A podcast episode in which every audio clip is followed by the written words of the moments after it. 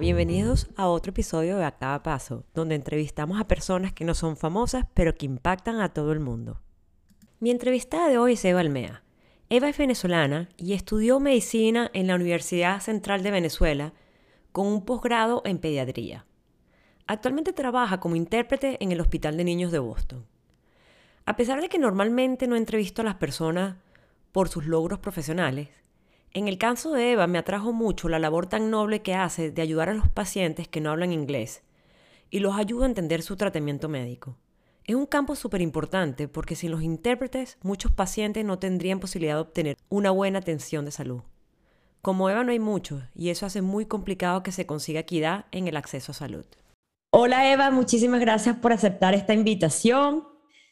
Yo trabajo en el sector salud y sé lo importante que es tu trabajo y de verdad es algo que me toca el alma y quisiera conocerte más.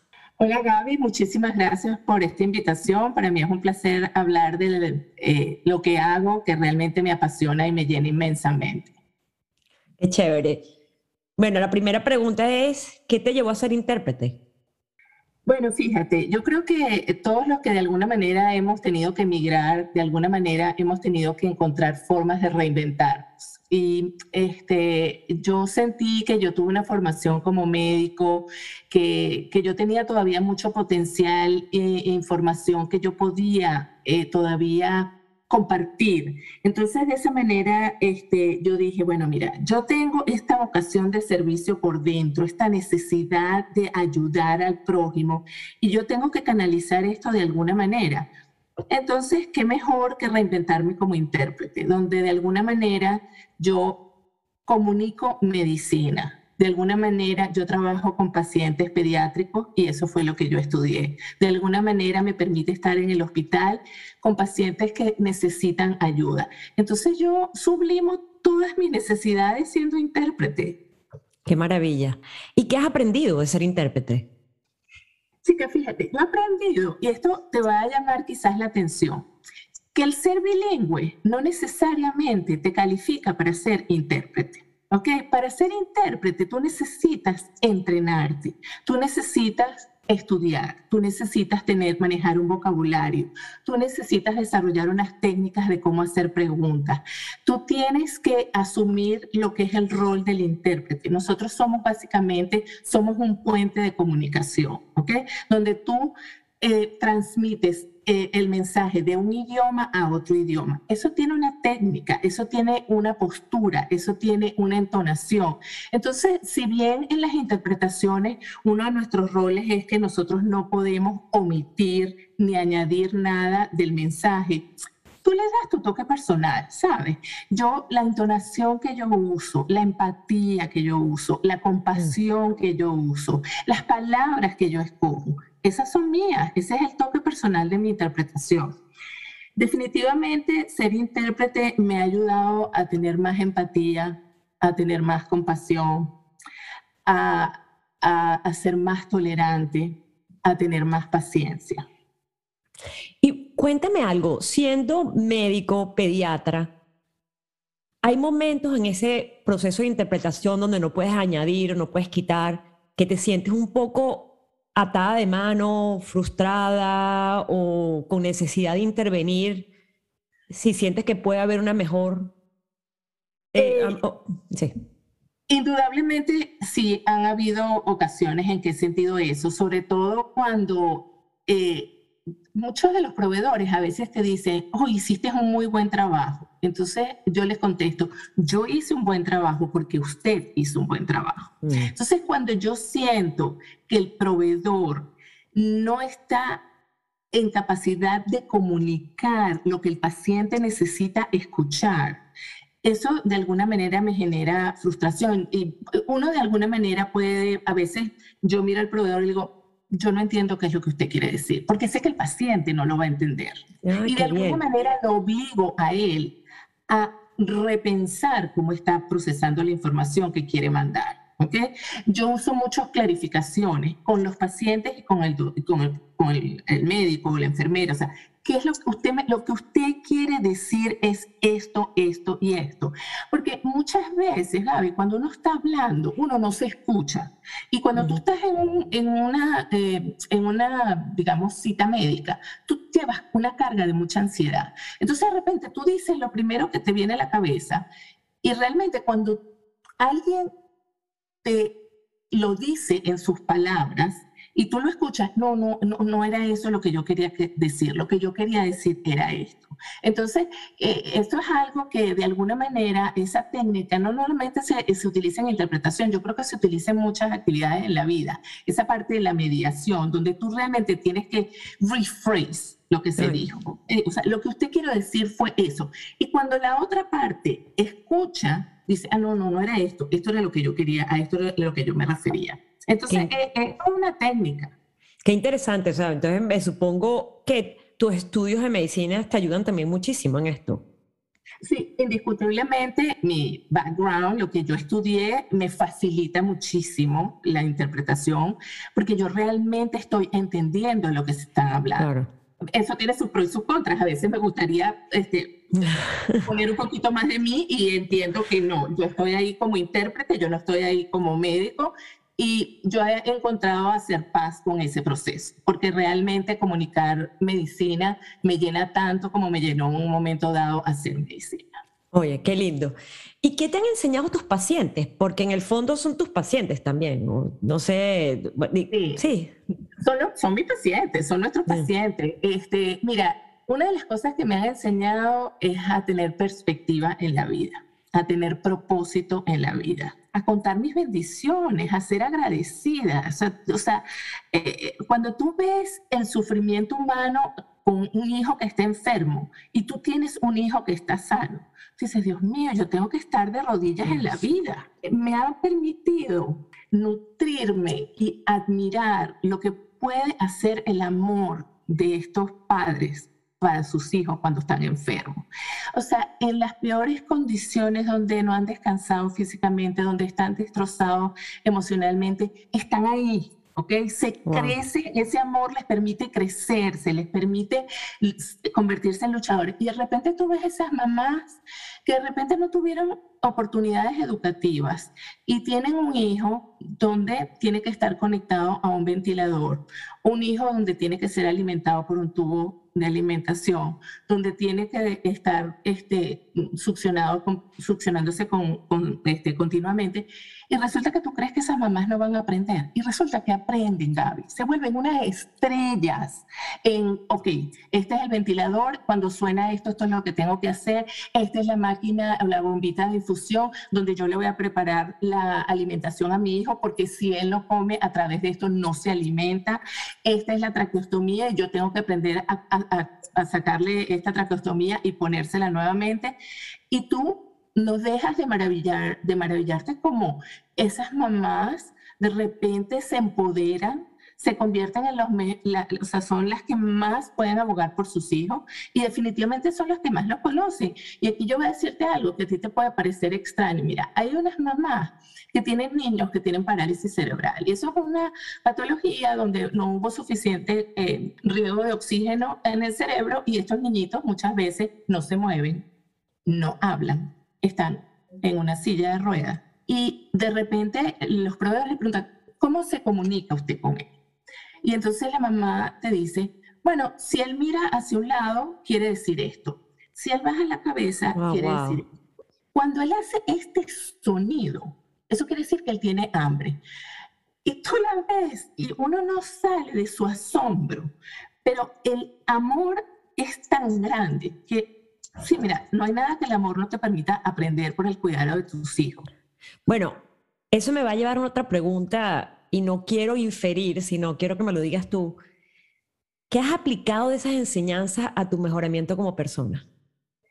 Yo definitivamente pienso que el trabajo que yo hago el ser más, em, el, aprender más empatía, el practicar más empatía, más compasión, más tolerancia, más paciencia, de alguna manera me ha hecho a crecer como persona, se me ha hecho más humana, me ha, me ha permitido mejorar mi inteligencia emocional. Y, y, yo creo que eso es una de las mejores razones para seguir creciendo. También he entendido que he hecho las paces en el sentido de que he entendido que no necesariamente ponerme un estetoscopio es curar a alguien, sino que también una voz de comunicar la medicina es, es ayudar a sanar. E, eso de alguna manera me ha hecho a mí crecer como, como persona, me ha hecho entender que eh, las cosas pueden cambiar de un momento a otro. Ay, sí. Que no todo lo podemos controlar. Eh, me ha hecho entender que muchas veces uno tiene que llevar la guerra en paz.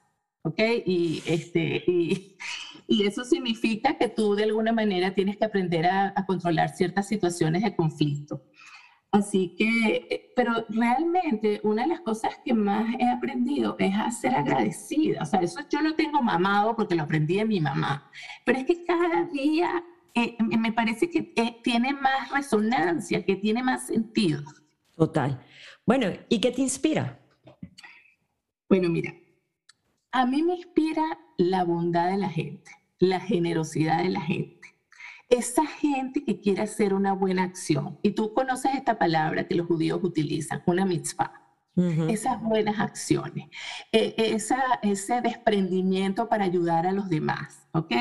A mí me inspira muchísimo mi familia, mis hijos, mis hijas, mi marido, por todo lo que hacen, cómo lo hacen. O sea, mi esposo puede eh, dejar de hacer una consulta a cierta hora porque esa mamá tenía que ir a trabajar y si no trabaja no, no puede mantener a su hogar y él cambia el horario de su visita virtual o de su visita para hacer a la hora que ella le, le convenga. Mis hija, mi hija Claudia pasó todo el verano ayudando a, a, personas latinas que tenían que llenar formularios para, seguir, para recibir el, el stimulus package. Mi hija Sophie entra en una habitación y de repente se da cuenta que es una persona que está en distrés y la abraza. Entonces, esas cosas a mí realmente me inspiran. A mí me inspiran mis compañeros de trabajo, porque tú dices, bueno, yo soy médico, tengo esa vocación, pero es que mis compañeros de trabajo tienen esa misma vocación, esa misma necesidad de ayudar, de que yo estoy aquí para el paciente, para abogar por este paciente. Me inspiras tú haciendo este tipo de cosas. Qué linda. ¿Y qué te molesta? Las injusticias, los maltratos los maltratos verbales, físicos, todo tipo de maltrato. E, esa gente que es rude, que de repente viene y te contesta mal y te trata mal, ¿por qué? La, la, maldad me molesta, el drama de la gente y la gente tóxica me molesta. Totalmente. Mira, ¿qué has aprendido en los últimos años que ha contribuido a que tengas más momentos de felicidad? Nombraste el estar agradecida. ¿Hay algo más que hayas aprendido recientemente? O... Bueno, mira, yo pienso que cada vez que uno agradece, uno es más feliz. Yo estoy convencida de eso. Yo pienso que tener una postura, una actitud positiva ante la vida te hace más feliz. Yo pienso que incluir el sentido del humor en todos los días de tu vida y reírte es fundamental. Ay, totalmente. Yo pienso que rodearte de tus seres queridos, de tu familia, de compartir con tus amigos, te hace más feliz. Y yo creo que también esto de lo, del mindfulness, del estar presente, o sea, de vivir ahorita, este momento, este, este día lo voy a vivir intensamente como si fuese el último día. ¿ok? O sea, vivir un día a la vez. Completamente. ¿Y qué quieres seguir aprendiendo? Sabes que lo maravilloso de trabajar en Children's es que todas esas cosas raras que pasan en todos los hospitales, que no, ninguno de los hospitales los ve, uno los ve. ¿Entiendes? Entonces, siempre son síndromes que yo nunca había estado expuesta, condiciones médicas que son nuevas. Entonces, eso me obliga a estudiar, eso me obliga a mantenerme interesada, buscar información. Entonces, eso es lo que yo quiero. O sea, yo no quiero que los niños se enfermen y tengan cosas terribles, pero, pero yo sí quiero aprender para poder ayudar mejor. Eso me lleva, perdón que te interrumpí, pero me, me hace pensar otra pregunta y ¿cómo haces? Porque me imagino que cuando ves estas cosas horribles, nuevas, que no conoces, bueno, te, te aprendes, pero me supongo que también te quita energía en el día. Me imagino que habrán días que llegas a tu casa y te sientes desenergizada. ¿Cómo haces para lidiar con eso? Bueno, eh, yo creo, sí, hay días terribles, hay momentos o eh, de repente estás en situaciones de reuniones con las familias donde estás hablando de goal of care, de que puede ser este, ayudar a bien morir. Son situaciones terribles. La manera en que tú te reconcilias es que la mayoría de los niños, la mayoría de las enfermedades, los niños la superan, ¿entiendes? En entender que lo que yo veo en Children's es algo raro, es algo que ya ha pasado por todos los hospitales y que cuando llegan allí, bueno, a veces no hay soluciones y uno tiene que encontrar paz con eso. Tú tienes, una de las cosas que me ayuda es entender que para esos niños, si tú no puedes sumar días en la vida, tú puedes sumar vida en los días. Me, o sea, tengo como escalofrío de escucharte hablar, porque no me puedo imaginar yo hacer ese trabajo. Yo no creo que yo tuviera la fuerza. ¿Hay algo que hubieses hecho distinto en tu vida? ¿Y por qué? Bueno, no me a creer esto, pero es lo que yo creo que yo he debido hacer distinto en mi vida. Yo he debido incorporar la actividad física como una rutina en mi vida hace tiempo. Y no lo hice. Entonces, este, eh, yo lamento que eso no sea parte de mi día a día, ¿correcto? Este, porque entiendo que parte de estar saludable es hacer ejercicio, es tener actividad física. Y estoy haciendo un esfuerzo consciente por tratar de incorporar un poquito más de, eh, del ejercicio, de la actividad física en mis días. Bueno, nunca es tarde para empezar. Así es. ¿De, ¿De, qué estás orgullosa? Yo sé, hablaste de tu esposo, de tus hijas, pero ¿Hay algo más del que estés orgulloso que no hayas comentado antes? Bueno, fíjate, yo estoy muy orgullosa en general de mi familia. Correcto, estoy orgullosa no solo de mi familia consanguínea, sino de mi familia escogida, de esos amigos de la vida que se convierten en tus hermanos y en tus hermanas. Que eso es así como un plus, es una, esa es la guinda que completa la vida, ¿sabes? Tener esa gente bella en mi vida me llena de orgullo. Muy lindo. ¿Y a qué le tienes miedo? Yo le tengo miedo a la enfermedad, yo le tengo miedo al dolor físico, yo le tengo miedo a perder mis facultades intelectuales y olvidar a mis seres queridos. Mm, sí. Yo le tengo miedo a la muerte, yo tuve una mamá que sufrió de Alzheimer y entonces eso me, me, me pega mucho. Mi papá decía que él no le tenía miedo a la muerte, él tenía miedo a cómo se iba a morir. Así es. ¿Qué lecciones has aprendido recientemente que esperas nunca olvidar? Mira, yo creo que lo que yo he aprendido es que la vida y los hijos son la mejor escuela.